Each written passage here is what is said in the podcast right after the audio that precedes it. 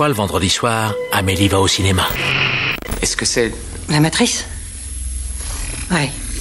Je connais le kung fu. Prouve-le-moi. C'est ce sentiment qui t'a amené jusqu'à moi. À votre avis, croyez-vous être l'élu ou pas? Et nous avons l'impression que vous menez une double vie. Bienvenue dans le monde réel, ma puce.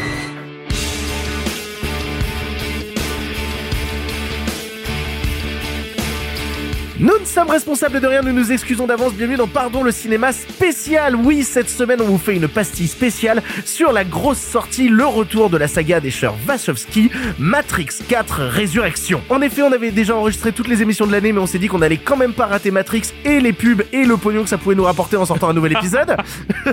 non, euh, aussi c'est un plaisir d'en parler.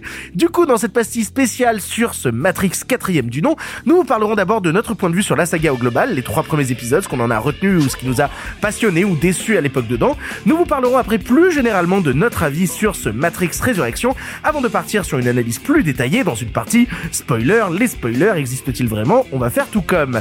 Aujourd'hui, je suis accompagné autour de la table par Alexis, Simon et Arthur et on démarre tout de suite avec qu'est-ce que c'est les trois premiers Matrix? Bienvenue dans le monde réel.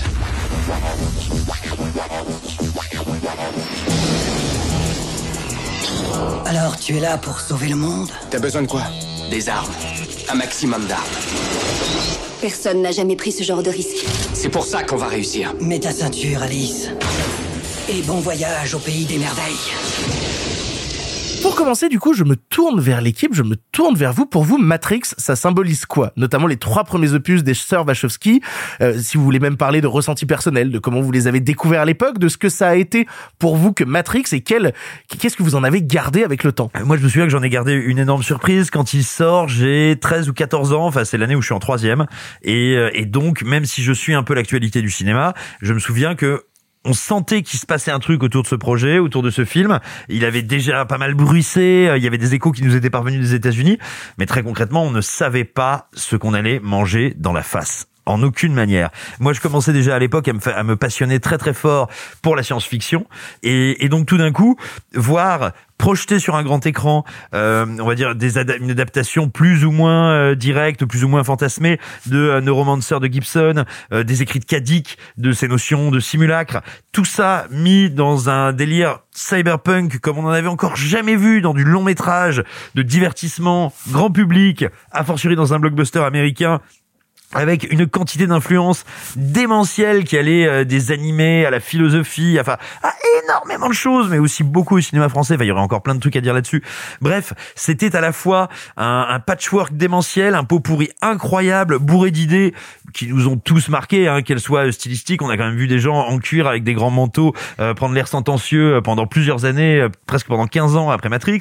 Le, le c'est un récit qui faisait du bien. On avait envie. C'était à la fois simple, complexe, émancipateur. Moi, je me souviens, il y avait ce truc incroyable, c'est que tous les adultes autour de nous nous disaient oh, "Moi, j'ai rien compris, mais j'ai passé un super moment." Alors que nous, on avait tous à 14 ans l'impression d'avoir compris parce qu'en réalité, c'est d'une simplicité presque enfantine, proverbiale, biblique. Et puis voilà, il y a ces scènes d'action qui euh, nous sidèrent tous parce que euh, même parmi ceux qui étaient un peu cinéphiles, bah, à Cône-sur-Loire, on avait peut-être vu un John Woo, grand max, mais c'était, on est, bah, c'est con dire, hein, mais on n'était pas encore à l'ère euh, des plateformes, du partage, du partage de paquets via les réseaux internet. Et donc, toute, en fait, ce film a été énormément influencé par le cinéma hongkongais, par plein d'autres cinémas, qu'il nous a amené dans la gueule très vite, très fort. C'est marrant que tu dis ça parce que moi, mon rapport à Matrix a été euh, très jeune. Je crois que c'est un des premiers DVD que j'ai eu. Je crois que c'est un des premiers DVD qu'on m'a offert. Mais tu sais, les vieux DVD Warner qui avec étaient la dégueulasses. En carton. Exactement. En carton, ouais. la pochette en Mm. carton dégueulasse. Bah, à l'époque, Warner faisait justement ces DVD-là et que on avait envie de crever. Euh, vraiment, tellement c'était horrible ces pochettes en carton dégueulasses. Euh, et je me rappelle, assez gamin, avoir été très perturbé par le visionnage. Il y a plusieurs scènes, moi, de violence, vu que je l'ai découvert un peu jeune. Je devais avoir quoi, 6-7 ans la première fois que je l'ai vu. Euh, il y a certaines scènes de violence du film à l'époque qui m'ont un peu déboussolé. Je pense notamment au fait, euh, toute la scène dans le premier opus où ils se retrouvent euh, enfermés, euh, enfin, qui sont dans cette tour avec les portes, les fenêtres, il y a plus de fenêtres ou quoi que ce soit. Et que t'as ce personnage qui est un jeune ado qui est en train de regarder une revue porno. Et soudainement, les mecs rentrent et il se fait fusiller. Et je me rappelle, c'est des chocs de cinéma, des instants de cinéma comme ça. Et après, on pourrait continuer avec la découverte du deuxième opus qui est arrivé un peu plus tard dans mon adolescence et où littéralement toutes les, tous les passages avec, euh, avec le mérovingien, et moi, je, voilà, j'avais 12, 13 ans, j'étais genre, oh lol, le cul. Euh, vraiment, il y, a- il y avait vraiment tout ce, non, mais il y avait ce truc très, très, très bête, très, très régressif. Et puis, c'est plus tard, en les revoyant et en les re-revoyant, que je me suis mis à dire, waouh, il y a quand même vachement plus derrière. Ah, moi, ce qui est, ce qui est rigolo, c'est que j'ai pris conscience de ce qu'était euh, la trilogie Matrix euh, en termes vraiment d'objets euh, pop culturels il y a assez peu de temps, parce que bon, le premier film est sorti en 99 et les deux autres en 2003, si je ne m'abuse. Ouais, à six mois 2003, d'intervalle. euh, 2002-2003, quelque chose comme ça. Euh, bon, moi j'avais 7 ans quand le troisième Matrix est sorti, donc je les ai pas découverts en salle. Je suis pas, j'ai pas fait partie de cette déferlante là. Euh, je les ai découverts plus tard à l'adolescence, j'ai rien compris. Donc je les ai un peu laissés de côté euh, à ce moment-là. Et c'est il y a quelques années que je me suis vraiment penché sur euh, sur Matrix. Et en fait, ce qui me, ce qui moi me fascine dans cette euh, dans cette trilogie là, c'est à quel point elle a incarné un. Tu parlais tout à l'heure d'images de cinéma nouvelle. Elle a incarné vraiment un changement de paradigme dans le dans le cinéma d'action et le cinéma de divertissement. Moi, je pour le coup, il y a une scène. Tu parlais des scènes qui font peur, mais il y en a une, c'est le, le mouchard qui lui rentre dans le nombril. Ça, c'est un cauchemar. Euh, Encore aujourd'hui, je trouve ça dégueulasse. Ah c'est marrant parce que ça, c'était un truc plutôt en termes de direction artistique qui me plaisait et qui m'éveillait justement à d'autres cinémas. La euh, bouche qui se ferme. Voilà. mais moi, c'est ce ça. que j'allais dire. Moi, c'est celle-là qui m'a fait faire des Voilà. pendant très longtemps. Mais moi, en fait, c'est ça qui m'a qui m'a vraiment euh, fumé quand j'ai revu les, euh, les Matrix. C'est à quel point euh, les sœurs Wachowski ont été capables de, de s'approprier les nouvelles technologies et, euh, et des nouvelles formes cinématographiques tout en mélangeant les genres en fait. C'est-à-dire que c'est pas juste une grosse saga de films d'action, c'est aussi des films d'auteur avec un discours très complexe sur le monde et sur le système politique. Et en même temps, c'est par moments des films d'horreur. La séquence où il se réveille dans le cocon, c'est quand même un truc euh, cyberpunk dégueulasse, euh, qui est pas très très loin d'Alien euh, pour toute la charge sexuelle bizarre qu'il peut y avoir autour de, des machines. Oui, alors même si tu veux aller dans ce genre de truc-là, on peut citer Akira, on peut citer toutes les références qui sont évidentes quand je parle de En Matrix. fait, là où, où Matrix a eu, je pense, une grande importance dans mon parcours cinéphile, c'est pas tant pour le choc, parce que moi je l'ai un peu vécu en décalé par rapport à mes contemporains, mais c'est vraiment parce que ça a été une porte d'entrée vers beaucoup de styles et beaucoup de genres différents. Euh, non, moi c'est marrant parce qu'en fait j'ai eu à peu près la même chose. Moi je suis né en 93, donc quand le premier est sorti j'avais 5 ans. Tu vois, donc euh, il y a ce truc d'effectivement, moi je l'ai vécu à rebours. Par contre, j'ai un souvenir très précis d'avoir d'être vraiment rentré dans la franchise par les jeux vidéo et par Hunter the Matrix qui était sorti en 2003. Toutes Mais- nos mais- condoléances. Toutes nos condoléances. Mais, mais tu déconnes. Ah non, il- que je il- trouvais mais incroyable à l'époque. Il Hein. y a des choses à dire sur Hunter de Matrix parce qu'à Ah bah l'époque, ouais. vouloir développer un univers à travers les films et vouloir en faire un outil transmédia et vouloir continuer les histoires à travers, parce que tu parles de Hunter de Matrix, on pourrait aussi citer Animatrix, Animatrix, bien sûr. avec le, le court métrage Le Dernier vol de l'Osiris qui fait complètement le lien avec euh, un vrai bout du film. Et puis la euh, tentative de faire un, un, un, un MMO RP, Wow, dis donc, 80 ans Un Rio. Meporg, un Un Meporg. J'ai un masque, j'ai un putain de FP2 là, de... ah, fait chier. Euh, la tentative de faire un, un, un jeu euh, multijoueur massivement online qui a été un échec, mais qui était visionnaire encore une fois dans le transmédia et dans la narration. Ouais, et puis moi je me souviens vraiment de cette sensation de liberté, c'est-à-dire que quand on jouait même à des GTA qui étaient déjà un peu, euh, de, qui avait un peu ce, qui était le vecteur de la liberté, dont on peut faire ce qu'on veut, machin. Je me souviens avec Under the Matrix de pouvoir mais courir sur les murs et pouvoir faire des trucs de fou. Ça, je l'ai retrouvé après. Et pareil, c'est un truc qui est venu plus tard dans l'adolescence parce que quand on les voit jeunes, à part effectivement faire des cauchemars sur la bouche de ce pauvre Kenny Reeves qui devient un truc euh, absolument immonde ou avoir un espèce de, robot dégueulasse qui rentre dans le nombril. Moi, Matrix a été des cauchemars, puis un jeu vidéo qui m'a du coup donné envie de me replonger dedans. Mais je n'ai pas regardé Matrix euh, entre mes 13 et mes 27 ans. Wow. Parce que j'aimais bien, je les avais vus et je passais à autre chose. Je l'ai revu il y a, il y, a, il y a un mois et je me rends compte qu'en fait c'est un de mes films préférés. Alors c'est très drôle parce que euh, j'ai l'impression quand on parle des revisionnages de Matrix que très souvent les gens te disent qu'ils revoient le 1 et très peu le deuxième et le troisième opus. C'est-à-dire que là où le 1 est resté pour la majorité des gens, j'ai l'impression, et j'aimerais pas balancer des paroles un peu en l'air comme ça, et si c'est le cas j'en suis désolé, mais en tout cas pour une partie de, des gens dans une certaine pop culture, cette idée de Matrix 1 comme mythe fondamental de plein plein de choses qui vont découler par la suite, j'ai l'impression que le 2 et le 3 ont très souvent été délaissés peut-être mal compris à l'époque. Qu'est-ce qui s'est passé justement avec ce deuxième et ce troisième opus? Battez-vous, tout le monde lève la main. Bah non, mais juste pour terminer par rapport à ce que juste je racontais, moi justement je me suis refait les trois juste avant de voir le 4 là, il y a un mois. Ah, trop bien. Et du coup, effectivement, j'avais pas vu les deux suites depuis que j'avais 14 ans. Et effectivement, à l'époque, je me disais, ah, c'est quand même en ça. C'est juste que je comprenais pas. C'est juste que j'avais, non, mais c'est vrai que j'avais pas la culture cinéphile pour comprendre à quel point la scène de l'autoroute de Reloaded est exceptionnelle. C'est marrant parce que j'ai toujours eu une, une passion pour le deuxième opus et justement j'ai j'ai jamais réussi à voir Matrix mais j'ai l'impression que avec le temps avec Internet, mine de rien, avec la découverte de certaines, de certains discours sur le film, j'ai l'impression que les gens ont compris avec le temps que Matrix 1 tout seul ne peut pas, en tout cas, une partie de cinéphiles ont, ont- se sont mis à penser que plus Matrix 1 comme un stand-alone, mais justement les trois ensemble parce que le film et tout son discours ne peut pas fonctionner sans arriver à l'avènement des machines. Alors, les cinéphiles, oui, le grand public, que dalle. Ah, que le, dalle. 2, ah, le 2 et le 3 sont haïs. Mais, mais pour quelle raison, Simon Rio Mais pourquoi? Parce que, et je vais le dire très vite, et vite passer la parole à Alexis, parce qu'il a envie d'en parler. Mais juste un petit truc, juste avant, on parlait de l'in- l'influence du premier Matrix, mais est-ce que des jeux en monde ouvert, en 3D, hein, je parle pas des premiers GTA, mais à partir de GTA 3 qui arrive deux ans après le premier Matrix, est-ce que l'idée même d'accepter le monde ouvert qui est en fait fermé, est-ce que c'est pas accepté de jouer dans la matrice Est-ce que ça aurait pu arriver avant Matrix? Tu vois, même philosophiquement.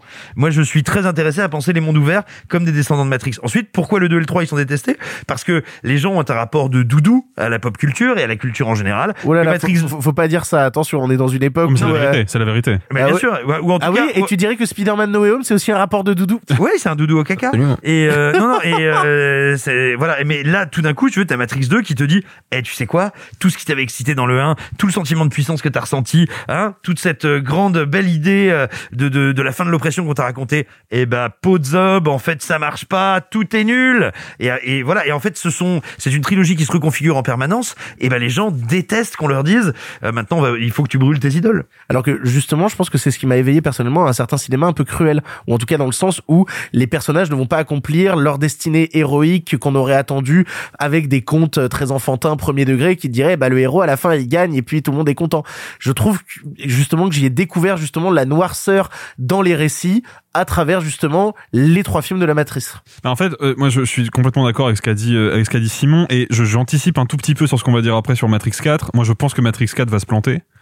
Et je pense qu'il va se planter pour les mêmes raisons que Reloaded et Révolution sont plantés en fait. C'est-à-dire que les sœurs Wachowski ont compris, et ça, pour le comprendre au début des années 2000 quand même, il faut être vraiment visionnaire, elles ont compris que si tu veux marquer l'histoire à défaut de marquer le public, il faut que tu ne lui serves pas ce qu'il demande. Et quand a débarqué Matrix Reloaded, tout le monde s'attendait à juste voir la suite logique du premier Matrix, du premier Matrix, pardon, avec ce même sentiment euh, hyper galvanisant de une rébellion contestataire contre le système. Et c'est pas ce que le film fait. Mais, d'ailleurs, moi je me suis rematé là euh, en venant euh, en, en venant là dans les transports, je me suis rematé les trailers du deuxième et du troisième. Ce qui est marrant, c'est que le trailer du deuxième est ultra mensonger, c'est-à-dire qu'il te dit Matrix est de retour, ils ont des gros flingues, et t'as juste une réplique ultra mensongère et putassière parce qu'elle est pas du tout utilisée dans le même contexte euh, dans le film, ou dans la bande-annonce, t'as Neo qui fait genre ils ont fait une mise à jour. T'es sous-entendu.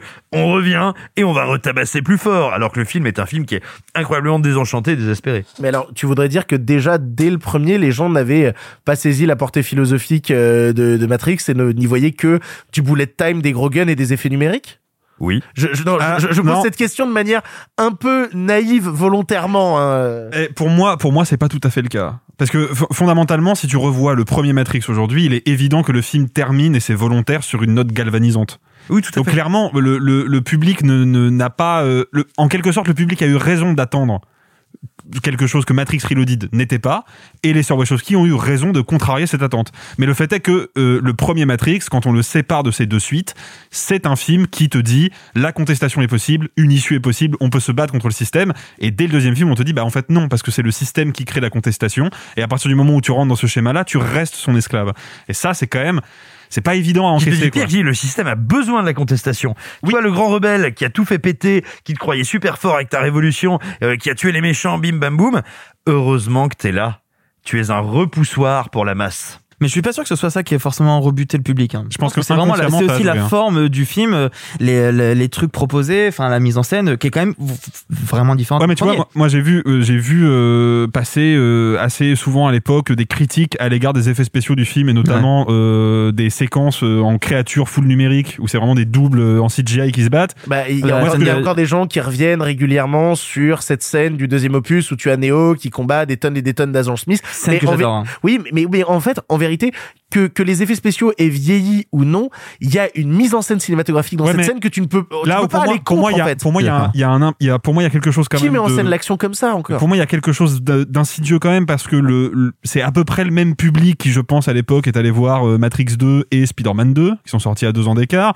Les effets spéciaux de Spider-Man 2, qui sont globalement la même technologie, ont été plébiscités. Les effets spéciaux de Matrix 2, on leur a chié dessus. Parce que je pense que le problème, c'est pas les effets spéciaux. Le problème, fondamentalement, c'est la tonalité du film. Oui. Ce qu'il raconte et le chemin qu'il prend. Bah, et je, je, je vais abonder dans ton sens, tout simplement, euh, quand tu vois que bah on peut encore euh, porter au nu un film comme Black Panther, qui est encore moins bien branlé 20 ans après, mais au moment où il sort, j'entends, hein, où finalement peu de monde parle de ces effets spéciaux désastreux au moment où il sort, c'est qu'en fait, si tu veux, les effets spéciaux, ça ne, et c'était un producteur à Hollywood qui avait dit ça au moment d'Alien 4 à Jean-Pierre Jeunet, mec, maintenant là, il va falloir clôturer le budget, sache que je comprends que tu veuilles parfaire ton film, mais des effets spéciaux plus réussis ne nous apporteront aucun billet vendu en plus.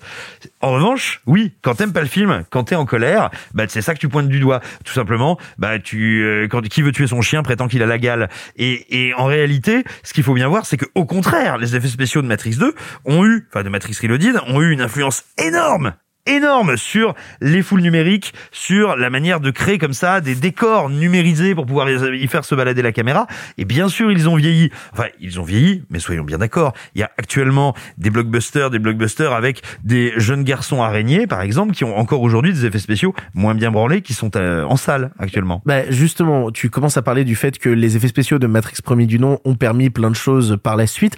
Quel a été pour vous l'héritage de Matrix dans les blockbusters américains? Est-ce que vous pensez qu'il y a eu dans l'ère des blockbusters américains un avant Matrix et un après Matrix ou est-ce qu'au contraire on a fini par retourner à certaines vieilles formules? Euh, non non en fait, en fait alors c'est marrant parce que à mon sens euh, ce qui est assez rigolo c'est que l'influence pour les gros films, elle va être technologique. Elle va pas être dans la direction artistique, elle va pas être dans la mise en scène, elle va surtout pas être dans les thématiques. Hein. Euh, Hollywood ne s'est pas transformé en, en IA gauchiste, loin s'en faut.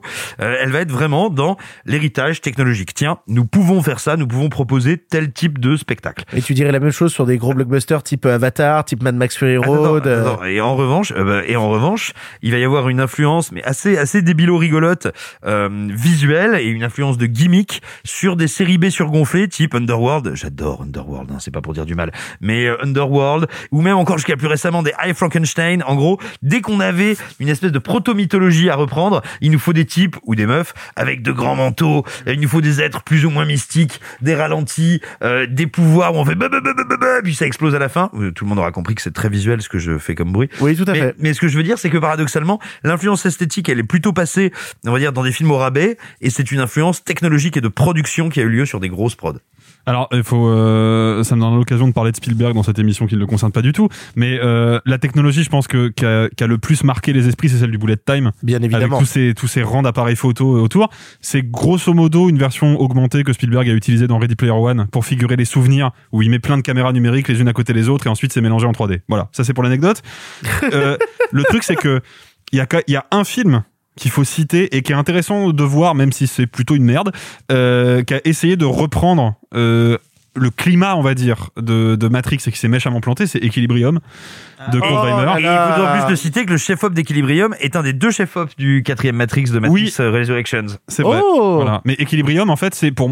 Si Equilibrium avait été un bon film, on aurait peut-être eu beaucoup de Matrix-like derrière. Le problème, c'est que ça s'est planté. Quoi. Après, la personne qui s'occupait d'Equilibrium était un mec à moitié taré. Kurt et- Weimer, ouais. Ouais, c'est ça. Donc, euh, C'est un génie. C'est aussi les... C'est un génie incompris, Kurt Weimer. Bah alors, la- question que j'aimerais vous poser, parce qu'on parle d'héritage, mais on parle, j'aimerais aussi qu'on parle des, autres films qui sont arrivés par les, les Wachowski, parce qu'on a eu ensuite Speed On a eu Cloud Atlas, on a eu Jupiter Ascending, et puis on a eu, parce qu'il faut le noter quand même, et ça a été un des trucs très importants, euh, récents, ça a été la série Sense8, mine de rien, mise en scène par une des deux sœurs.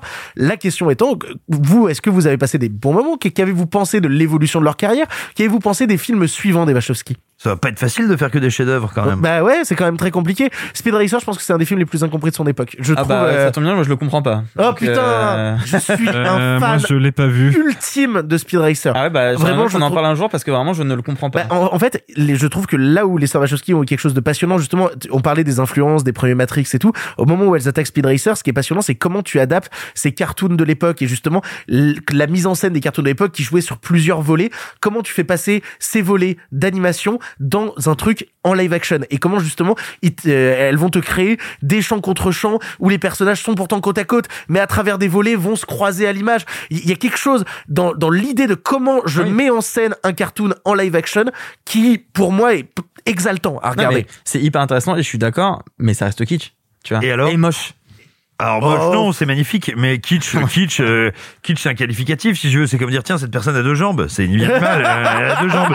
Oui, c'est kitsch, c'est volontairement kitsch. Euh, Il y, a, y a cette ambition qui est dévorante et fascinante avec Speed Racer, qui est d'inventer ou de réinventer une grammaire narrative. Elles y parviennent. Sauf que les gens, soit ne vont pas le voir, soit le film est tellement visionnaire, notamment dans les technologies qu'il utilise, dans la manière de les utiliser, que euh, grosso modo tout le monde s'en tape ou les gens détestent.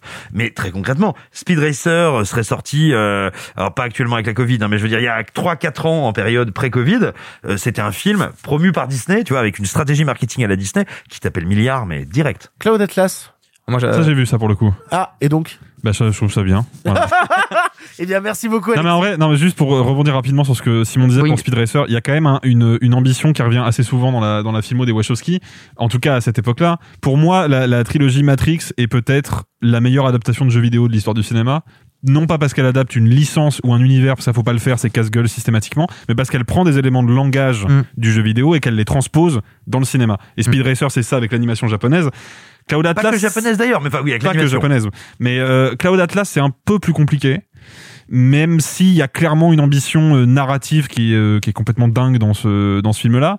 Cloud Atlas, c'est un film qui me laisse un peu, un peu circonspect. Je trouve ça bien, mais je, je sens que à chaque fois que je le vois, je, je rate quelque chose de, du discours des sœurs Wachowski, quoi. Alors sur le discours peut-être, mais moi il y a un truc qui me fascine, c'est sur la mise en scène, parce que Cloud Atlas c'était un vrai tournant dans, dans leur carrière à toutes les deux, euh, sur la manière de euh, filmer en extérieur, en lumière naturelle, c'est un truc qu'elle a- qu'elles ont beaucoup fait donc sur Cloud Atlas puis sur Sense8 et d'ailleurs ça se voit dans le nouveau Matrix on en parlera sans doute après.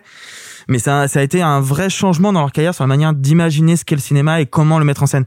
Moi je l'ai vu il y a deux jours Cloud Atlas je l'avais jamais vu c'est exceptionnel. Ah non, c'est c'est exceptionnel. exceptionnel. Et vous, vous faisiez partie des défenseurs ou des haters de Jupiter Ascending euh, Euh, je suis au-delà du défenseur. Pour moi, Jupiter Ascending, c'est à, à date, euh, aujourd'hui, hein, en 2021, quasi 2022, c'est la seule tentative de, je dirais, de grand space opéra candide et naïf qui égale euh, l'épisode 4 de Star Wars. Waouh Il n'y a rien de comparable dans l'histoire du cinéma. Alors c'est marrant parce que si on si on termine sur Jupiter Ascending et qu'on enchaîne ensuite sur euh, Sense8, moi je fais partie des gens qui ont pas accroché ce- sur Sense8. C'est-à-dire qu'il y a eu un truc où à l'époque beaucoup d'amis me disaient non quand même, notamment des amis fans des Wachowski qui me disaient euh, va regarder Sense8, tu vas voir il y a quand même quelque chose dans la mise en scène et tout qui est passionnant. Euh, Dans le montage, c'est le montage. Mais en fait, ce qu'on m'a dit à l'époque, c'est regarde les quatre premiers épisodes. Si au bout de quatre épisodes tu tiens pas, il y a une scène à la fin du quatrième épisode. Euh, si t'es toujours pas rentré dans le délire à ce moment-là, ça sert à rien de poursuivre. J'ai regardé les quatre premiers épisodes et j'ai arrêté de poursuivre le truc parce que je m'emmerdais. En fait, j'avais vraiment la sensation quand je regardais Sense8 et je pense que des fans de Sense8 qui nous écoutent vont avoir envie de me tuer, que j'aurais aimé en fait que le Voir ceux scénario. qui sont autour de cette table. Oui, possible. Euh, j'aurais aimé que le scénario me propose autre chose que des prétextes pour faire baiser les personnages ensemble. oh non C'est-à-dire, j'aurais vraiment aimé que il se passe quelque chose dans la- au tout début de la série Sense8 et j'étais là genre bah vas-y développe-moi ce truc-là. Et en fait, c'est quatre épisodes pour moi de sous-intrigue et de filler qui n'amènent que à comment est-ce que les personnages vont pouvoir baiser un moment ensemble.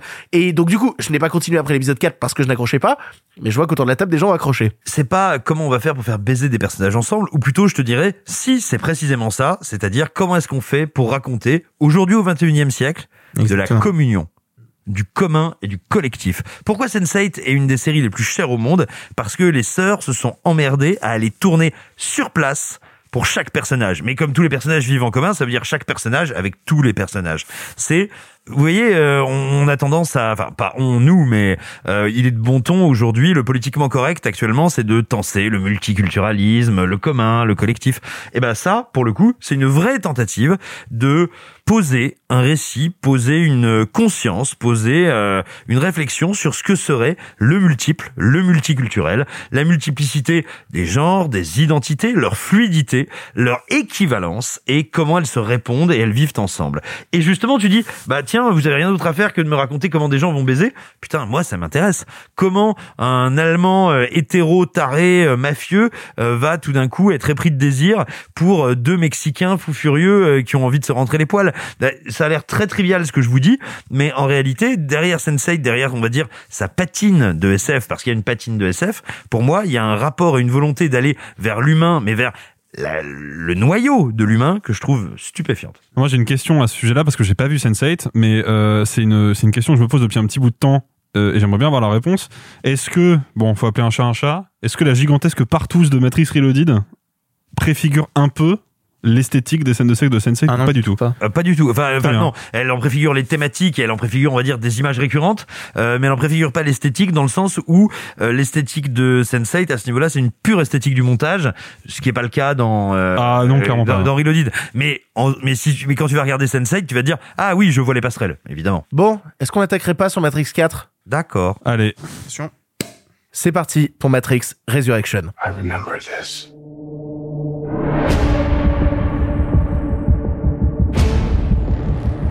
So deja vu. And yet it's obviously all wrong. Maybe this isn't the story we think it is. They taught you good. Made you believe their world was all you deserved. But some part of you knew that was a lie. Some part of you remembered what was real.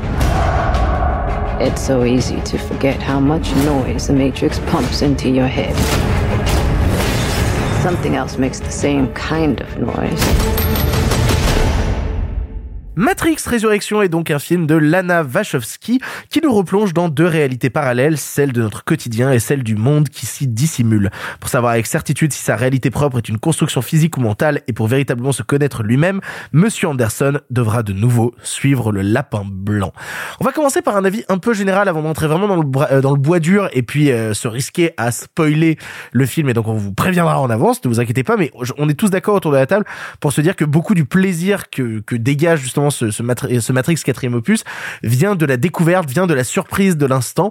Et donc du coup, un avis plutôt général sur le film. Globalement, qu'avez-vous pensé justement de ce quatrième opus de la saga des sœurs Wachowski? Euh, alors moi du coup je te dirais je suis pas du tout d'accord. Je pense que euh, euh, en réalité on peut tout à fait en parler sans spoiler parce que la partie spoiler est un peu anecdotique. Je désire bien sûr la préserver pour ceux qui nous écoutent mais mais je je, je suis pas sûr qu'en réalité je pense que c'est un film qui va largement survivre au plaisir de la découverte. C'est ça que je veux dire.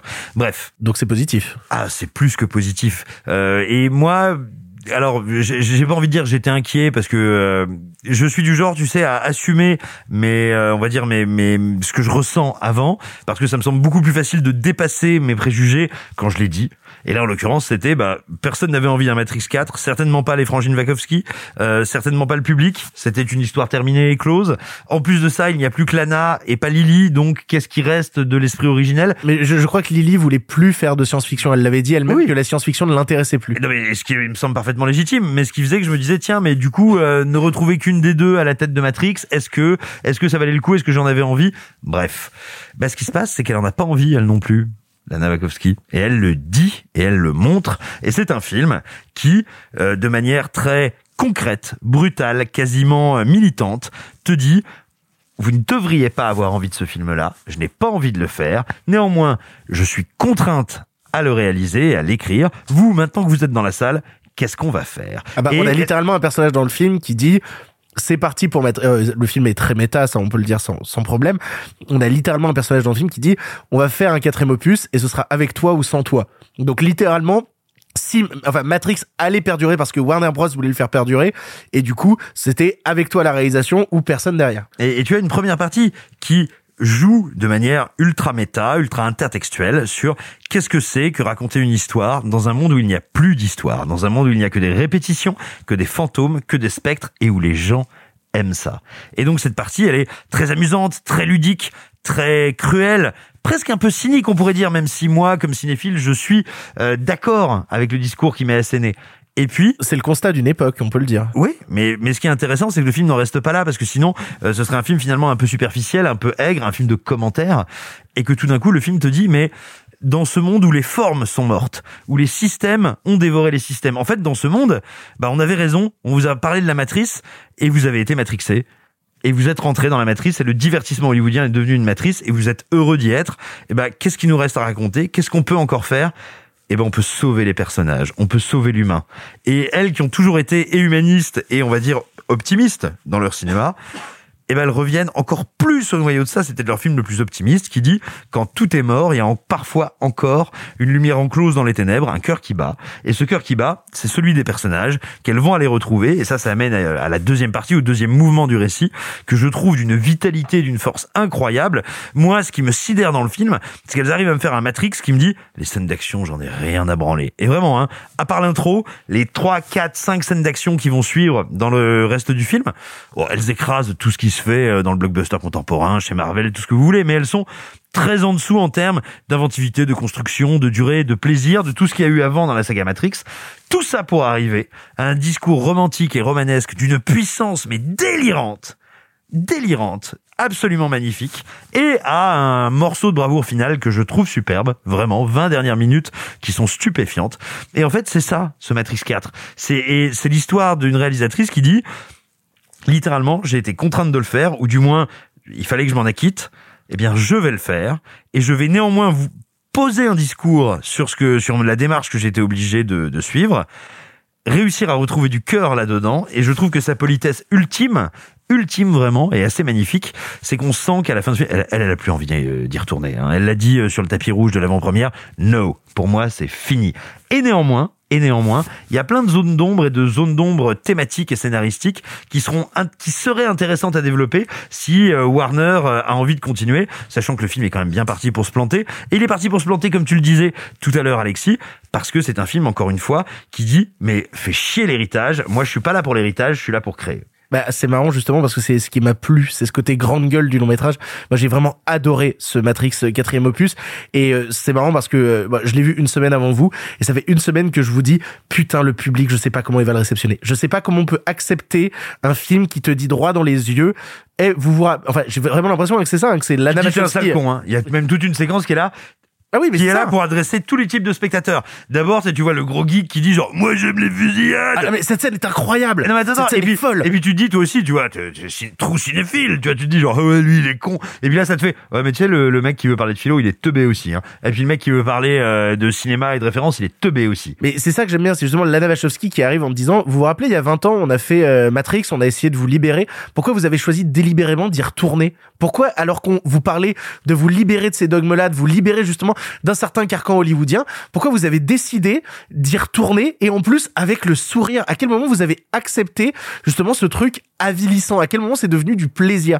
Et moi j'aime bien justement parce que bon, ça- le film a tout un côté grande gueule qui me passionne déjà dans son discours et donc du coup je m'y retrouve parce que j'y vois justement le constat d'une époque que moi-même j'ai du mal à saisir par instant et donc j'aime bien mais surtout tu parlais des scènes d'action moi je peux pas m'empêcher de dire quand même que les scènes d'action du film m'ont foutu sur le cul c'est à dire qu'il y a toute une scène moi de course poursuite en moto vers dans, dans le dernier acte du film C'est ce que je te disais, l'intro, le climax. Euh, les je- quatre scènes d'action au milieu, elles sont osef. Euh, alors elles sont Le pas train, osef pitié quoi. non non elles Non, elles, non, elles font pas pitié, elles Non. écrasent tout ce qui se fait actuellement. ah oui non non non, Mais non. J'ai dit le train, virgule, pitié. J'ai Ah pas dit non. le train fait pitié. Ah, le train c'est très gênant. ouais. Ouah, justement, ils arrivent encore à jouer sur cette notion de porte, qui est pourtant une notion qui était déjà vue dans leur cinéma. Je trouve ça encore plutôt malin, euh, plutôt malin euh, de leur part.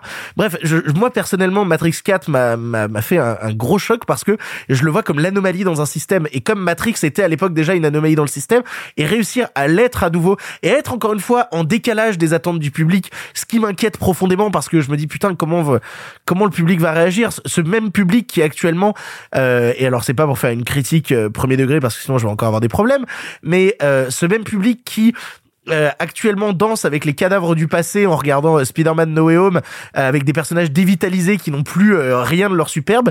Que faire quand il y a un film qui arrive et qui dit qui leur dit très clairement en premier degré ce que vous êtes en train de faire, c'est nul à chier. Pourquoi est-ce que vous faites ça? Pourquoi vous acceptez de vous rabaisser à cela? Je trouve ça très fort, très couillu et en même temps même encore une fois en termes de mise en scène, de montage et dès la scène d'intro, cette idée de vouloir regarder Matrix à travers le prisme déformant des yeux d'autres personnages qui vont regarder ce que nous, nous avons découvert à l'époque et qui maintenant ne fait partie plus que du souvenir. Quel est leur souvenir à eux? Quel est le souvenir des personnages qui vont confronter justement leur souvenir au nôtre Je trouve ça tellement malin, tellement malin. En fait, moi, le, ce que je trouve assez fascinant dans le film, moi j'ai deux griefs contre le film, je vais les évacuer dès maintenant, euh, et c'est pas des griefs, euh, je, je reproche pas au film d'avoir fait ces choix-là, c'est juste que c'est des choix qui me parlent moins et qui me plaisent moins en termes de cinégénie. Moi, je suis pas fan du tout de la photographie du film, euh, parce que voilà, c'est pas c'est pas une photographie qui me parle, même si il est clair que elle a un sens dans le récit. Elle, mais elle a un sens. C'est évident que Lana Wachowski. Elle est travaillée, tu vois. C'est Oui, bien sûr. C'est non, mais c'est une photographie de, de grande qualité technique euh, et qui a un sens. Et on voit que Lana Wachowski est allée chercher le, le, les derniers plans de Matrix Révolution avec cette espèce de lever de soleil surréaliste, trop beau pour être vrai, et qu'elle s'est servi de ça pour revoir toute sa charte esthétique. Et j'aime pas le filmage. Je trouve que c'est filmé un peu n'importe comment. Mais encore une fois, c'est filmé en mode guérilla, un truc très nerveux, aux antipodes de la trilogie d'origine.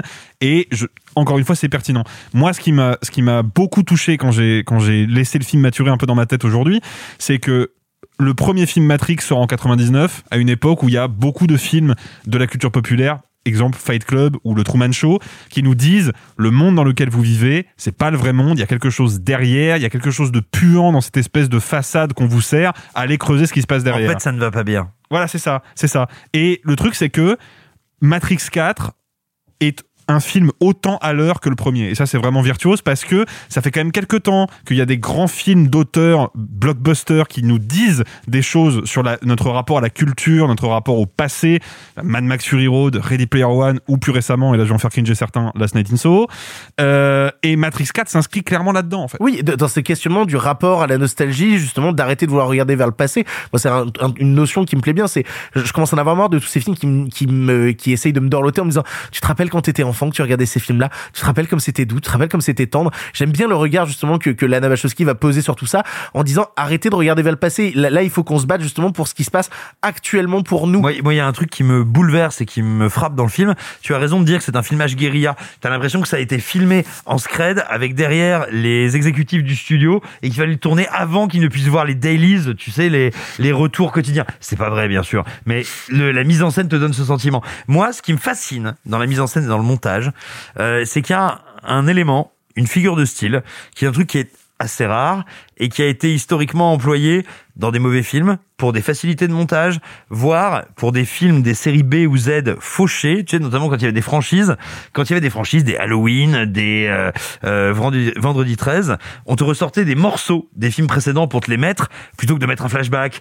plutôt que d'expliquer, plutôt que de mettre un dialogue, ça a toujours été moche, laid et euh, abétifiant comme manière de monter. Alors que là, elle, elle en fait un gimmick de mais- réalisation. Et là, en revanche, c'est comme tu dis, un gimmick de réalisation et ça fait partie du sens de la forme du film. Et ce qui, moi, pour moi, est sidérant, c'est qu'elle arrive à le faire à la fois des fois en pure citation, en pure surprise de montage. Des fois, ça s'inscrit dans le décor. Et en fait, tout le discours du film est fait là-dessus. Nous, nous allons dialoguer avec le passé. Nous sommes obligés de le faire. Je vais le faire rentrer dans ma mise en scène. C'est fait avec une fluidité, avec une intelligence, avec des fois des effets d'écho où tu dis oh merde mais oui bien sûr. D'autres fois où tu vas te dire attends pourquoi ça arrive là maintenant. Et en fait il y a comme ça tout un discours par la mise en scène et par le montage qui est je trouve d'une modernité, d'une intelligence et d'une simplicité dans ses effets parce qu'il ne s'agit jamais que d'injecter une image dans l'image je trouve que c'est absolument brillant et stupéfiant. Alors après là on fait beaucoup de compliments. Je pense qu'il y a des gens qui sont plus réticents que nous et je pense notamment à Arthur. Ah, tu t'as une place pourrie aujourd'hui. euh. qui malheureusement est décédé la semaine dernière. non, euh, moi, moi, moi, les, moi les, les, les critiques, je pense que je les ferai plutôt dans la deuxième partie parce qu'il y a quand même des choses que, que j'aime dans le film. En fait, il faut savoir que moi, je l'ai vu il y a quelques semaines maintenant. Et euh, quand j'en suis sorti, j'étais vraiment euh, tombé de ma chaise en disant qu'est-ce que je viens de voir, je comprends pas. J'ai eu du mal à, à saisir quel était le message et il m'a fallu quelques jours quelques semaines pour que le film grandisse. Maintenant, je le dis, j'aime le film, j'aime vraiment ce qui est proposé. Ce qui est marrant, c'est que moi, j'y vois autre chose que ce que vous venez de dire. Pour moi, c'est au contraire un, un film qui est une déclaration d'amour aux fans. C'est-à-dire que moi, ce que vous décriviez comme les fans un peu teubés ou euh, les fans gros nerds, pour moi, ça, c'est l'industrie d'Hollywood qui, qui est dénoncée. Et que pour moi, les vrais fans dans le film, ils sont représentés par les personnages subalternes qui vont dire Eh, Néo, réveille-toi, viens, on refait exactement ce qu'on a fait il y a 20 ans. Alors, aux Et amoureux, là-dessus- alors tu dirais aux amoureux du film plus Voilà. qu'aux fans en mode franchise. Ah, d'accord, si tu veux, mais pour Oui, moi, si c'est- tu veux, il y a c'est eux qui viennent réveiller le film, et c'est eux qui, et pour moi, si tu veux, le film, C'est littéralement en plus les gens qui viennent réveiller Néo sans vraiment spoiler. C'est littéralement des. On te parle de civilisation qui, qui, qui voient Neo comme un dieu. C'est-à-dire littéralement des adorateurs de Neo. Et puis tu parlais de la première scène, mais dans la première scène, ces mêmes personnages-là sont là en disant oh mais je connais par cœur cette séquence. C'est pour moi des amoureux du film. Euh, vous disiez que Lana elle a fait le film euh, sans vraiment le vouloir. C'est pas vraiment vrai. Euh, Il faut quand même savoir que ses deux parents sont décédés euh, il y a quelques temps. Et que c'est suite au décès de ses deux parents euh, d'affilée qu'elle s'est replongée dans cette histoire en se disant qu'il y a que Neo et Trinity qui ont pu la sauver du chagrin. Non, non, Donc, comme, je, elle te- y est comme je te disais, non, comme je te disais, je prétendais pas que c'était la vérité. Je te dis, le film te donne l'impression qu'elle n'a pas envie de le faire. En fait, alors moi j'ai l'impression qu'elle y retrouve une forme de satisfaction dans le sens où j'ai l'impression que le Néo du film, c'est un peu une Lana qui est aussi blasée, qui ne comprend pas son environnement, qui est entourée de gens qui lui disent quoi faire, mais qui n'a pas envie de faire, et qu'il y a des personnages qui viennent lui dire mais attends viens, on retourne dans ce que t'as fait il y a 20 ans et qui, et qui était super. Et tu vois, pour moi il y a cette espèce de déclaration d'amour enfin en disant c'est grâce à vous que le film existe, grâce à vous que l'héritage du film est là. Là-dessus je trouve ça le film extrêmement intéressant. Et Oui, mais après tu peux pas aller contre le fait que c'est n'empêche. Moi je trouve que Matrix 4 c'est un, un film à analyser qui est euh, qui est absolument passionnant à analyser, mais qui se moque d'être devenu avec le temps un- quelque chose qui s'analyse. Ah mais absolument. Mais, mais justement, parce que le film te dit, alors non pas qu'il n'y ait rien à, rien à analyser, mais le film a conscience, me semble-t-il, que la première trilogie Matrix, on pourrait dire, est, est brillante en matière de cinéma, en matière de cinéphilie, en matière de rapport à la pop culture, et peut-être un peu déficiente sur les émotions. Et en fait, la force de ce film-là, c'est qu'il te dit, ok, on va casser tout ça, je veux revenir au personnage, et maintenant Neo, pour la première fois, va être un personnage avec des failles, avec de la tristesse, avec des émotions, avec des sentiments. Et moi, c'est la première fois, et là, je vais te repasser la, la, la parole parce que j'aimerais beaucoup t'entendre, j'aimerais beaucoup t'entendre là-dessus, euh, camarade. C'est que, à mon sens, pour la première fois, cette histoire d'amour et cette histoire de personnage existe dans Matrix. alors, alors, c'est marrant parce que je lisais un bouquin dessus il y a pas sur les sœurs Wachowski il y a pas longtemps. En fait, toute leur filmographie est centrée sur l'amour et depuis le début. C'est juste qu'on voyait ce qu'on avait envie de voir, mais dès les premiers Matrix, dès le premier Matrix, Non, mais ça ne marchait pas. d'amour. C'est juste qu'on n'y voyait pas forcément à autant de signaux de ce que les films d'amour nous renvoient habituellement. Non, mais c'était très mécanique, c'est ça que je veux dire. Ah, oh, bah, c'était déjà ultra présent avec Alors. Trinity à la fin qui lui dit moi aussi l'oracle m'a parlé et j'allais Bah, te bien trouver sûr. toi qui es l'homme de ma vie Je te dis pas que c'était pas présent, je te dis que c'était pas, émo- c'était pas émouvant. ah si Ouais, non, mais juste rajouter un truc. Moi, je suis plutôt de, de, de l'avis d'Arthur sur ce coup-là. Euh, moi, un de mes euh, premiers euh, vrais euh, chocs de cinéma quand j'étais justement adolescent, c'est la mort de Trinity dans Révolution. Hmm. Parce que justement, il y a eu cet attachement avant, il y a eu cette relation-là, et comme je m'identifie au personnage de Neo, je m'identifie à son idéal amoureux, et quand il est supprimé de manière hyper violente, c'est un vrai choc pour le spectateur. Et la relation, si la relation n'existait pas, ce choc-là n'existerait pas pour moi, en tout cas. Non, mais après, là où tu as raison, c'est qu'effectivement, ça va au-delà de la simple histoire d'amour et que ça va te raconter tout ce qu'il y a autour, les failles, exactement. Et aussi te dire qu'en fait, ce qui compte, c'était pas tant la révolution, c'était l'amour. Et ça, je trouve ça extrêmement intéressant. Euh, j'aime bien aussi, et vous en avez un peu parlé, j'aime bien que le film soit malléable, que ce soit un blockbuster qui se moque des blockbusters, qui aille un peu à l'encontre de ce qu'on attendait. Euh, J'ai vu des critiques américains qui le comparaient à Star Wars 8, et je trouve ça pas si déconnant dans comment ça s'inscrit dans une continuité et comment ça va contourner ce qu'on y attend, être détesté par la plupart des fans, en même temps adoré par une partie d'autres. Enfin, je trouve ça pas déconnant comme comparaison. À la différence que c'est un bon film. oh il y a des trucs très bien dans Star Wars Ouais, 8. moi j'aime bien. Il y a- il y, a des trucs très bien, euh, sans doute dans. Non, non, non. dans le Sindou? Oui, voilà, par exemple. dans le Zandou, il y a, il y a des choses excellentes. Non, et puis j'aime bien l'idée de vouloir faire une suite qui est pas dans la continuité même parce que je suis d'accord avec toi sur le, le- Alexis sur ce que tu disais sur le plan du coucher de soleil. On reprend la, même patine et en même temps, entre temps, il s'est passé 20 ans. Euh, donc, est-ce que c'est un film qui nous parle de ce qui s'est passé pendant ces 20 ans-là dans l'industrie? Oui, mais aussi ce qui s'est passé dans sa vie à elle. J'en parlais tout à l'heure, la manière que Lana a eu de filmer post Cloud Atlas, post Sense8, euh, avec euh, de la lumière naturelle, avec euh, en laissant tourner la caméra parfois assez longuement. C'est un film qui va pas s'intéresser sur qu'est-ce qui se passe juste après Matrix 3, mais qu'est-ce qui se passe 20 ans après Matrix 3 en parlant de qu'est-ce qui s'est passé 20 à 20 ans après la sortie du film Matrix 3 proprement- à proprement parler. En fait, il y a un truc que tu as dit tout à l'heure, c'est que pour toi, le film s'adresse aux amoureux de la saga. Et il y a un truc intéressant là-dedans, mais euh, pour moi, c'est un tout petit peu plus complexe que ça. Je pense que c'est un film qui s'adresse aux geeks, mais aux vrais geeks. Bah, ce qu'on dirait aujourd'hui les nerds. Bah c'est ça. C'est-à-dire qu'en fait, à l'époque où sort le premier Matrix, euh, la figure du geek dans la pop culture, c'est une figure qui est qui est un peu complexe. Bah, qui est traité de manière péjorative Non, aussi, surtout euh. qui n'existe pas. Attendez, qui pour le grand public à l'époque n'existe pour, la- pas. pour le grand public n'existe pas. Et Matrix, c'est un des premiers euh, monuments pour les générations de geeks de l'an 2000. Et le truc, c'est que pour moi, le film s'adresse pas aux fans, comme tu l'as dit. Il s'adresse aux geeks et cette nuance-là, elle est vraiment importante parce que, à la différence des fans qui veulent juste la répétition du même encore et encore parce que ça les conforte, le geek, lui, il veut être surpris, il veut découvrir des nouvelles facettes de l'univers, il veut être emporté d'une manière différente. Et pour moi, le film s'adresse à ce public-là. Et puis il y a un truc qui est hyper intéressant, mais ça on en parlera peut-être plus tôt dans la deuxième partie, c'est euh, euh, la place du féminin.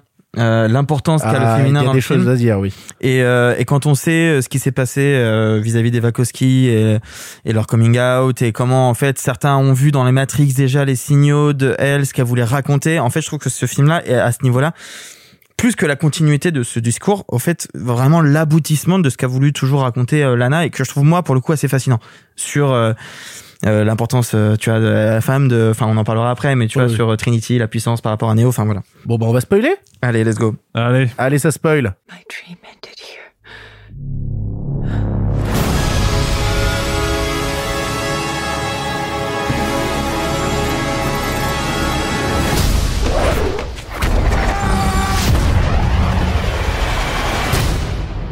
still know Kung Fu. Vous l'avez compris, maintenant on spoil, on parle du film pleinement et on ne se retient pas. Et je crois que notamment des griefs que t'as contre le film Arthur, tu ne pouvais pas les dire sans spoiler.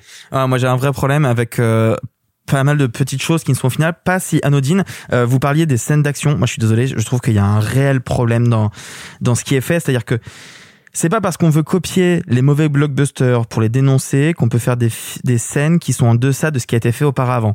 Les scènes du, nou- du nouveau, je les trouve beaucoup moins pertinentes, beaucoup moins intéressantes que les trois premiers. Je dis pas Mais, que... mais comme quoi, comme scène Ah non, non, attends, non, attends. Elles Bah, sont en fait- incroyablement moins intéressantes, mais le film arrête pas de te dire qu'il veut pas les faire. Mais le film fait- arrête pas de te dire. Oui, mais globalement, c'était déjà un peu le cas dans la première trilogie. Non, justement. Attends, t'as un truc qui est vachement intéressant. C'est que Neo, qui était celui qui a amené le combat, qui a amené, comme ça, une capacité physique à affronter, Neo devient quelqu'un qui ne peut plus se battre, qui ne peut que protéger. Et à partir de là, tu comprends que les scènes d'action, elles sont là pour dire genre, euh, alors là vous, vous ne le voyez pas parce que on est à l'oral, mais je suis en train de faire des gros doigts devant le micro, et vraiment le film te fait des gros doigts quoi. Oui, il, il n'a plus que la vocation de protecteur, il n'a plus la vocation d'homme d'action. Mais si tu veux, quand on regarde la trilogie, à chaque fois, il y avait ce truc qui, moi, me fascinait, qui était comment les personnages apprennent au fur et à mesure et apprennent des nouvelles choses, des nouvelles euh, techniques, des nouvelles méthodes de, de combat. Et chaque scène devenait de plus en plus folle grâce à ça, qui, qui amène jusqu'au combat final avec l'agent Smith dans le 3, tu vois. Oui, mais, Et là, on mais là le film te un Neo. raconte pas ça parce que Je et- sais. et ils te disent clairement que la personne qui va driver l'action maintenant, ce n'est plus Neo, c'est Trinity et ça se voit pour moi dans la course de bagnole à la fin où littéralement lui a la fonction de protecteur et c'est elle qui dirige. Alors oui, mais quand même, il y a, y a ce problème de, au final, les pouvoirs donc de protecteur. Moi, je les trouve très simplistes, c'est tout le temps les mêmes. Là-dessus, il y a un côté qui est un peu frustrant. Trinity, au final, elle fait pas grand-chose non plus. La Bah, séquence seule- en moto. c'est la seule qui veulent, hein, Oui, littéralement. mais ouais. alors, ok. Ouais, mais non, sauf que tu peux Ok. pas dire ça. Tu peux pas dire ça. C'est les derniers plans du film. C'est pas un des C'est pas ça, le- moteurs. voilà. C'est pas un des moteurs de l'action du film. C'est Non. littéralement la conclusion d'une scène d'action, quoi. Oui, mais pour moi c'est dans le discours. Non, mais je suis Non mais c'est dans le discours. Non mais surtout, en fait, la réalité, c'est que les scènes d'action, elles sont super courtes et on s'en branle. Quoi. Mais on s'en branle et elles sont très mal amenées et elles ont très peu d'implication émotionnelle et on comprend pas trop qu'est-ce ce qu'elles font là. Cette fameuse scène de baston où elles sont toutes toute la bande est là euh, contre euh, l'armée où t'as, euh, on en parlera un peu après, mais t'as euh, Lambert Wilson en clochard et toute cette scène là. On ne comprend pas qui fait quoi, pourquoi, comment, quelle est l'implication. On ne sait pas. Moi, Moi, je trouve cette scène extrêmement bordélique. C'est la plus problématique. Cette, cette- cette Je, scène, je c'est la ne plus problématique. pas l'intérêt. en Elle, fait. elle est mal découpée, elle est mal branlée. Euh, tu, là, pour le coup, tu sens qu'ils ont été obligés de la faire. C'est une Oui, obligation oui, mais de c'est studio. tellement exaltant cette idée des programmes qui ont été abandonnés, qui sont devenus clochards dans cet Mais sur le univers avec Lambert Wilson qui y va à fond. Je trouve l'idée que qu'on nous présente tellement passionnante. L'idée oui, mais l'exécution non. Ah non, je suis pas d'accord. Moi, c'est le problème que j'ai un peu avec le film. Et tu vois, pareil, vous parliez de- du côté protecteur de Neo. Moi, je trouve que c'est un Joker scénaristique trop facile. Ah non. Attendez, il y a quelqu'un qui arrive. Attendez, Neo va faire son bouclier. Bah ouais, mais non. en fait, c'est la euh, négation de tout ce qu'il a été. C'est la négation de tout ce qu'il a été jusqu'à présent. Il passe du glaive au bouclier. Et ça, c'est super Et, intéressant. et- et puis surtout, euh, je trouve qu'il y a plein de Oh, parallèles putain, intéressants. je- non, c'est pas une référence à Pétain. Oula.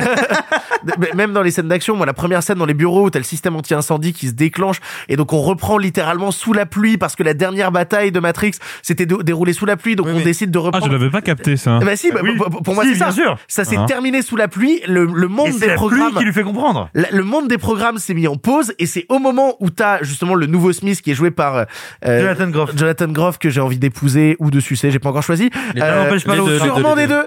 Euh, Jonathan Groff qui justement au contact de la pluie qui se retrouve du coup dans cette imagerie qui Mhm. était la fin de Matrix 3, vrille complètement et repart en agent Smith en mode Monsieur Anderson. Je trouve ça tellement cool. Alors après, moi, je, je, je, souscris un peu quand même à ce que dit Arthur sur le, le, le filmage. Et attention, je vais faire un, un grand écart.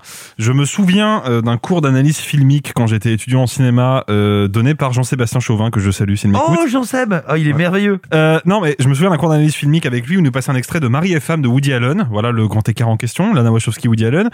Euh, en nous posant une question qui me- m'est restée en tête euh, longtemps, qui est faut, pour savoir, pour situer, euh, Marie et femme, c'est un film qui a été tourné quasiment exclusivement en improvisation. C'est-à-dire que Woody Allen n'a pas du tout scénographié ou storyboardé ses séquences. Il prenait son cadreur, il balançait dans le décor, il disait film ce qui va se passer. Et l'enjeu, c'était à quel moment le filmage de la séquence devient juste le bordel.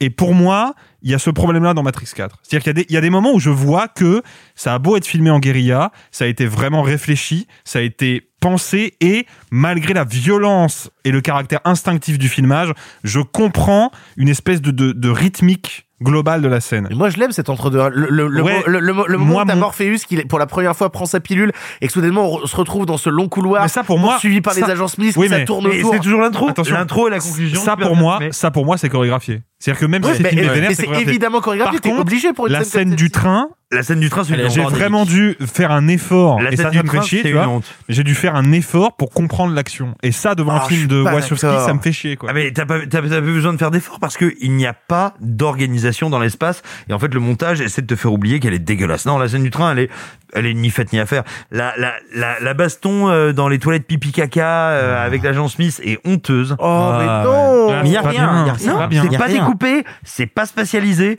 ça n'a pas de sens. Le dialogue vient en opposition. C'est un moment où tu sens qu'elle est obligée de la faire, qu'elle est obligée de la faire pour le studio, pour le machin. Mais, mais attends, mais ce qui est intéressant, c'est que même ces problèmes-là, et je te dirais même un autre problème à mon sens, le fait d'avoir un jeune Morpheus qui doit être fun et rigolo, qui pourrait être un truc terrible et super gênant. Oui, mais Yaya Abdul-Mateen a trop de talent. Non, ça n'a rien à voir avec lui. Oh, oh, c'est pas vrai en plus. Ah non, Ah si, non, ça a si, pas si. la tête. Ah non, Non. On, cri- on cri- on critique pas Yaya Non, non, non, il, a, il a- quand même. il a- il a du talent, mais son talent n'a rien à voir avec le fait que son personnage soit écrit avec le cul et filmé avec des yeux d'enfant mort. Non. Oh là là, t'es dur. Mais pas du euh, toujours. Mais non, mais non, mais non, mais ce qui est, ce qui est intéressant, c'est que ça fait sens avec le discours du film. C'est-à-dire que, bien sûr, ce nouveau Morpheus est merdique. Évidemment, parce qu'on est sur des échos et qu'elle n'arrête pas de te dire non, il va falloir qu'on dépasse les échos, ce ne sont pas les échos qui nous sauveront. Et bien sûr, cette scène d'action est pourrie, et Dieu sait qu'elle l'est, mais justement, il se niche derrière quelque chose d'autre. Et c'est pour ça que la confrontation entre, euh, on va dire, euh, jeune Morpheus et vieux Néo est pareil que celle de jeune Néo et vieux Morpheus dans le premier Matrix, c'est parce que c'est pour te dire, mais en fait, ce combat n'a pas d'importance. Cette démonstration de technicité n'aura pas lieu parce que nous n'en sommes plus là et nous allons le dépasser, le brûler et aller ailleurs. Oui, et donc, après, si et donc, la, si donc- la donc- continuité du discours dans les scènes d'action, moi je suis passionné justement, on parlait du, du climax, cette idée de euh, tous les gens devenus des marionnettes au service de la matrice qui vont s'écraser autour de la moto, littéralement, ils sont prêts à mourir pour arrêter le mouvement de libération que Trinity et Neo sont en train d'amorcer. Cette idée-là qui donc qui renvoie encore une fois au discours de ces fans aujourd'hui qui sur les blockbusters sont prêts à mourir pour défendre les blockbusters qui seraient prêts à défendre à tout prix. Et t'as ce mouvement de libération qui arrive avec Matrix et qui dit nous on est prêts à l'arrêter et eux pantins du système s'écrasent autour d'eux pour euh, justement essayer Mais- de les stopper. Les, fans, est plus grand que ça, fois- plus grand que ça. Les fans, comme tu dis, les fans, bien sûr, mais l'amour contre la meute, nous contre ça, le reste du ça. monde. Mais c'est ça. Euh, moi, je trouve que c'est une des meilleures idées du film. hein. Oui. Elle est superbe. Ça, c'est la meilleure idée du Ça, film. Avec un autre truc que j'aime beaucoup, c'est euh, le fait que Miss utilise le bullet time contre Neo. Enfin, enfin, il y a ce Mais truc oui. de, il contrôle l'arrêt du temps pour au final niquer Neo alors que c'est Neo qui l'avait au départ. Ça, je trouve ça assez, Voilà. très malin. Mais, mais de toute façon, il y a toujours des petites idées un peu partout qui Ça, sont, je trouve ça qui très sont malin. trop cool. L'idée que Trinity soit possédée un moment par le corps de Bug et que ça crée une sorte de dissonance qui la fait vriller en plein de c'est très, versions très beau. d'elle-même. C'est Alors- très alors, très beau. Là, là, déjà, C'est très, très beau. technologiquement, il y a un truc passionnant, mais l'idée même de scénario Ouais. est superbe. Et puis attends, et puis alors, moi, moi je voudrais vous dire, et puis après j'en resterai là parce qu'en termes de spoiler, je vois pas quoi dire d'autre. Bah, si, justement, j'ai un truc à faire, tu vois. Ok, mais, mais attends, mais moi, il y a un spoiler qui est un mélange de troll, de mème et de vraies idées de cinéma. C'est très superficiel et en même temps ça ne l'est pas, que je trouve génial. Euh, qui est euh, parmi les cascadeurs principaux des premiers Matrix. Il y a Chad Stalski, qui est devenu coordinateur de cascade après ça, qui est devenu réalisateur des John Wick. Et ben Chad Stalski, dans le film, il joue Chad. Il joue vraiment un mec qui s'appelle Chad et Chad, pour ceux qui ne le sauraient pas, qui nous écoutent, Chad c'est un mème américain. Euh, c'est euh, cet horrible, cet horrible type qui arrive toujours à avoir la nana. Le quarterback euh, dans dans les films Voilà, américains. mais, mais on va dire c'est euh, c'est le même des incels et, et le film arrive à se moquer à la fois du même des incels, de l'idée à donner ça au type qui est bah, la virilité absolue, le réalisateur de John Wick et et là où c'est génial, donc le personnage s'appelle vraiment Chad et au générique le nom du personnage, c'est Handsome Chad. et, et voilà, et, et- et ils- et elles en sont quand même toujours à ce niveau-là de trollerie brillante. Bah, en vrai, on, on- on parlait du découpage tout à l'heure et du fait que ce film-là s'axe beaucoup plus sur la relation Neo-Trinity que sur les scènes d'action. Bah, c'est- plus une histoire d'amour qu'un film d'action. Ouais, mais en vrai, pour moi, ça s'est senti. Moi, il y a un- le moment où je l'ai senti, c'est le moment où ils reviennent dans le monde réel. C'est-à-dire que moi, dans la trilogie de base euh, de Matrix, euh, je trouve que les moments où le découpage est entre guillemets le plus faible, c'est dans le monde réel. Dans celui-là, c'est exactement l'inverse. Tout à fait. que Dès qu'ils arrivent dans le monde réel, Ça devient ouf. il y a une lisibilité de l'action et de la dramaturgie qui est dingue. Il y a vraiment des plans magnifiques. Quand il se réveille dans son cocon face à Trinity, mais ça, en termes de découpage, c'est Mais extraordinaire. déjà, le moment où, où les deux se sont enfuis à la fin et que t'as justement toutes les pieuvres qui déferlent autour, c'est oh, c'est Et beauté ça, et folle. ça, Non, mais avant ça, ce plan où elle, où elle est presque sur le point d'ouvrir les yeux et de lever la main, Oui, c'est magnifique. C'est c'est sublime. Alors, et c'est du romantisme Ah bah, absolu. Justement, moi je voulais vous lancer là-dessus. Vous pensez, on parlait justement d'évolution méta, de regard sur l'univers, etc.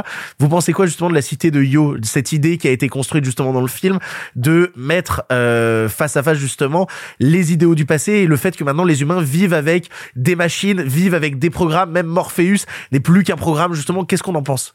Bah, ce qui est très beau, c'est que l'idée, c'est plus de dire, c'est plus d'être manichéen, c'est plus de dire il y a les robots, les machines, les gentils, les méchants. C'est non, il y a des êtres de nature différente, de conditions différentes, qui ont des buts différents et qui s'allient en fonction de ces buts.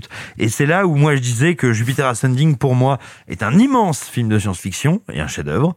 C'est que c'est un film qui, plus que tous les autres dans leur filmographie, à mon sens, posait ça. Cette question de la transition, de je suis parti de tel endroit, je suis parti de ça pour devenir ça. Et en fait, là, véritablement, ce quatrième Matrix nous dit, eh ben en fait la question c'est pas humain-machine, c'est qu'est-ce qu'on veut devenir? Il y a des humains qui sont des collaborateurs, il y a des machines qui sont des alliés.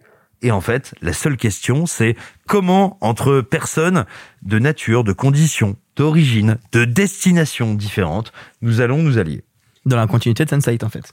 Absolument. Ah, ouais, moi, moi, je trouve ça, moi, je trouve ça fascinant. Pour le coup, c'est vraiment un des trucs les plus réussis du film. Je trouve c'est la, le mariage entre tout ça. Mais je vais te laisser Alexis parler parce que moi, il y a, en fait, j'ai encore des choses négatives à dire après, par la Mais- suite.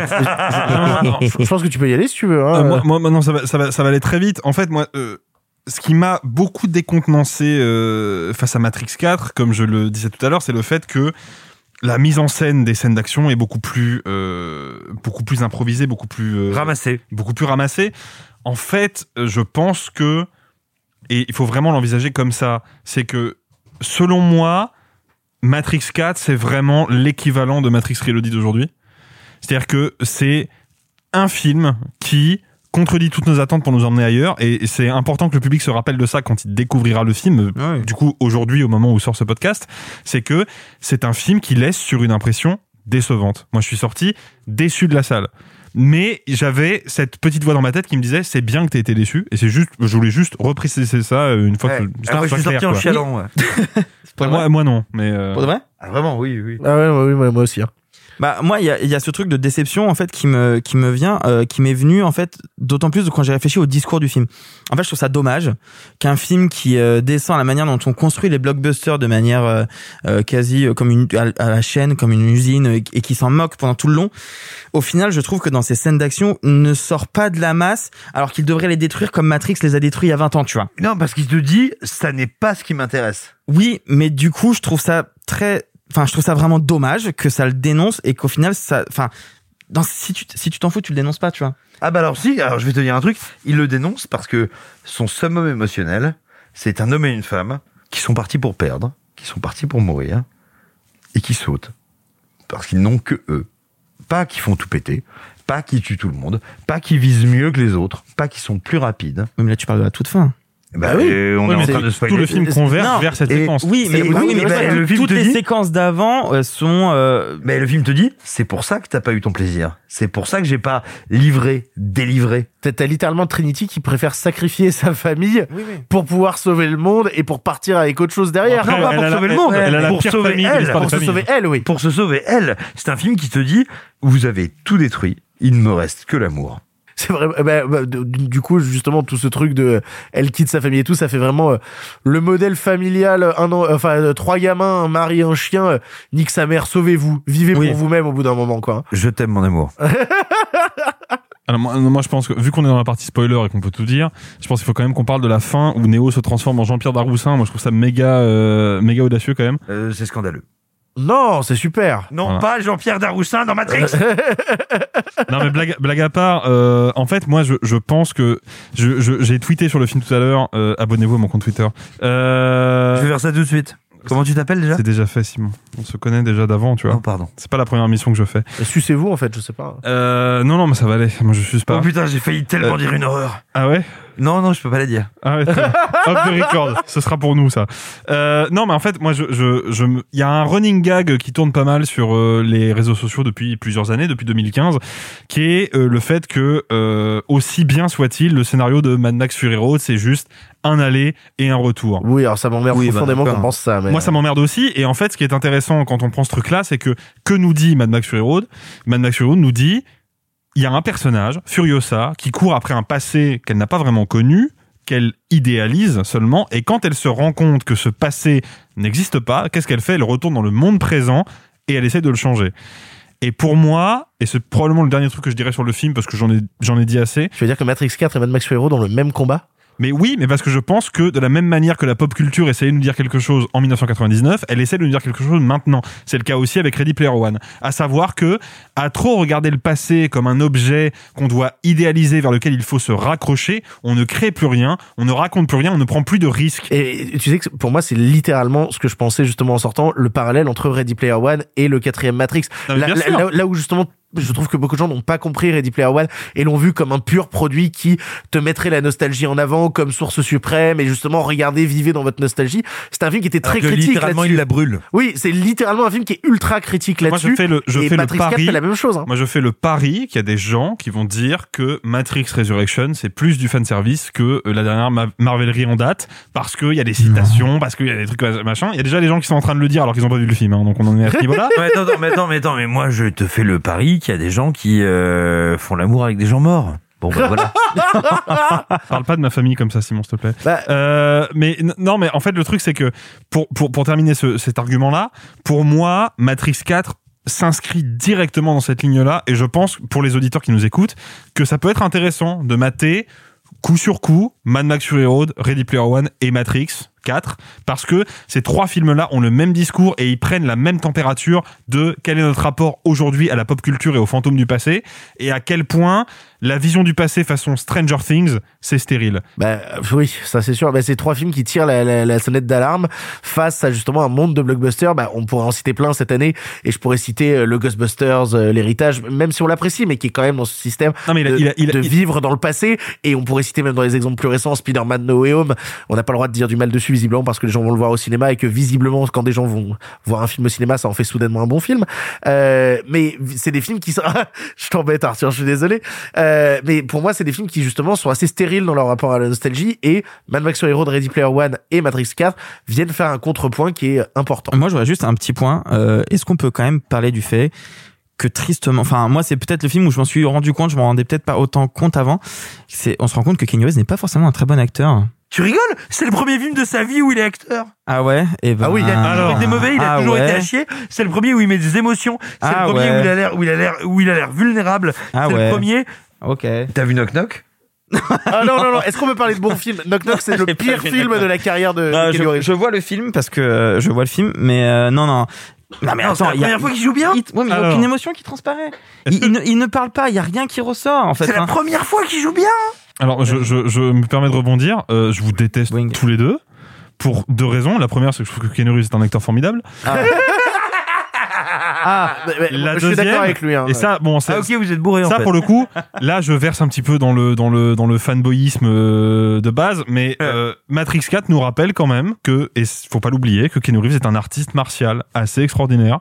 Quoi Même si le film le sous-exploite volontairement, non, c'est vraiment un très bon artiste Ah, martial. mais oui. Ah non, c'est un très bon Oui, artiste mais pas martial, mais Matrix tu voulais 4. dire John Wick 2 Ah non, non, non, non, non, je parle vraiment de Matrix 4 parce qu'il faut quand même pas, même si le film est avare en scène d'action et qu'il les filme volontairement mal parce qu'il n'a pas envie Oui. de les filmer, Oui, parce que oui, mais- mine de rien, Ah, quand ok, euh, d'accord, Reeves si je veux le dire des comme ça. Oui. ça se voit quoi. Oui, si je veux le dire comme ça, d'accord. On est d'accord. Alors, Ne dites pas du mal de Keanu Reeves.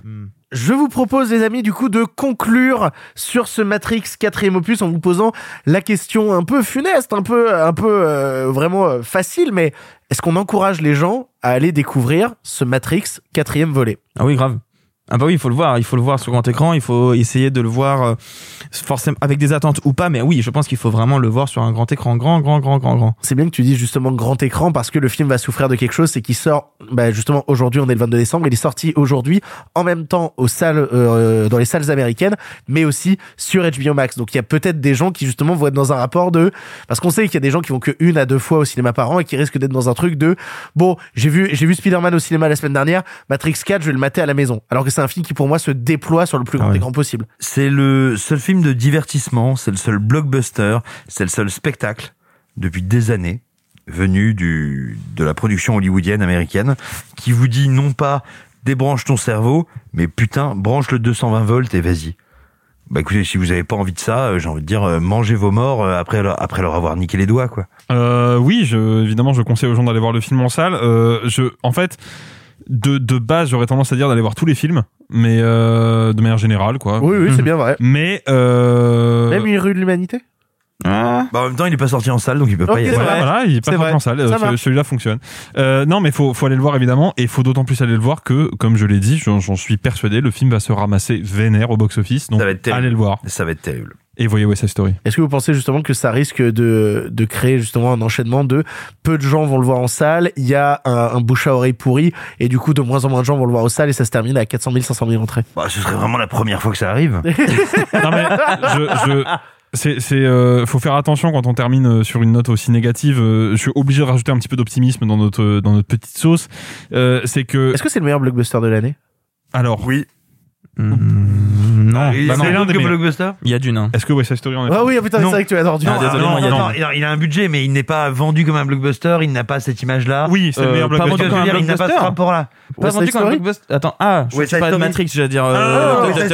Non. Ah oui, non, West Side Story Est-ce n'est que, pas est-ce que, est-ce que blockbuster, Matrix est le meilleur blockbuster de l'année? Il disait, est-ce que, est-ce que West Side Story est un blockbuster? Non, effectivement, non. Non. Il en a le budget, il en a le budget absolument, mais Il il, n'est pas la pas, résonance. vendu comme tel et il n'en a pas la résonance. Non mais oui, euh, oui, euh, c'est le meilleur blockbuster de l'année. Ou mais le film à grand spectacle, dirons-nous. Je voudrais juste rappeler un petit truc pour les gens qui nous écoutent et qui peut-être ne le savent pas. Euh, Il y a un film parmi tous les films cultes du monde, il y en a un euh, qui résonnera forcément dans la tête des gens, qui est The Thing de Carpenter, qui est aujourd'hui un film extrêmement renommé, qui à l'époque de sa sortie en salle s'est ramassé vénère parce qu'en face il y avait E.T. Tu as tellement Euh, d'enthousiasme sur ce que les gens savent. Euh, vraiment je, sais, je suis pas sûr que les gens savent que The Thing a été un échec au moment de sa C'est ce que sortie. je te dis. Je pense que les gens ne savent, mais ne savent pas ce qu'est The Thing. Ah, ça, c'est un Oh autre là débat. là, Non. quelle horreur, non arrête. Là, Non, mais je dur. pense, je pense très honnêtement que Matrix va se ramasser, qu'on peut rien faire pour empêcher ça. Par contre, on a une petite décennie devant nous pour réhabiliter ce film et en faire, euh, lui offrir la place qu'il mérite. Absolument. Donc, euh, si vous en avez l'opportunité, faites-le. Et puis c'est bien aussi de rappeler que c'est pas parce qu'un film vous semble mauvais ou mal aimable ou qu'il y a des choses qui vous conviennent pas que c'en est un mauvais film pour autant. Amen. C'est ainsi que se termine ce hors-série spécial Matrix et surtout Matrix 4ème volet Résurrection. Je remercie tous les gens autour de cette table d'avoir participé. Merci beaucoup Alexis. Merci Victor. Merci beaucoup Simon. De acuerdo. Merci beaucoup euh, pff, Alexis. oh, putain, je, Merci quand même. Non mais merci, t'inquiète. Merci. je la refais, je la refais. c'est selon horrible. tous les Non, deux, c'est on pas n'est pas la grave, même écoute. personne. Oh hein. là là. Je Non, vous ai mais, attaché ce soir. je me dis, ah, il va pas pouvoir nous vivre entier. Et ben. mais c'est horrible. Je, je t'appelle Arthur, je l'appelle Alexis, c'est y a pas de horrible. souci. Bah, puis moi, tu m'as appelé Simon alors que je suis Sophie. On se retrouve dans deux jours, oui, si vous l'avez écouté très rapidement. Dans deux jours sort notre épisode top de l'année. Et puis une semaine après sortira le flop de l'année. Que du bonheur pour vous. Sur ce, salut, salut les copains. Arrêtez, j'en suis fini.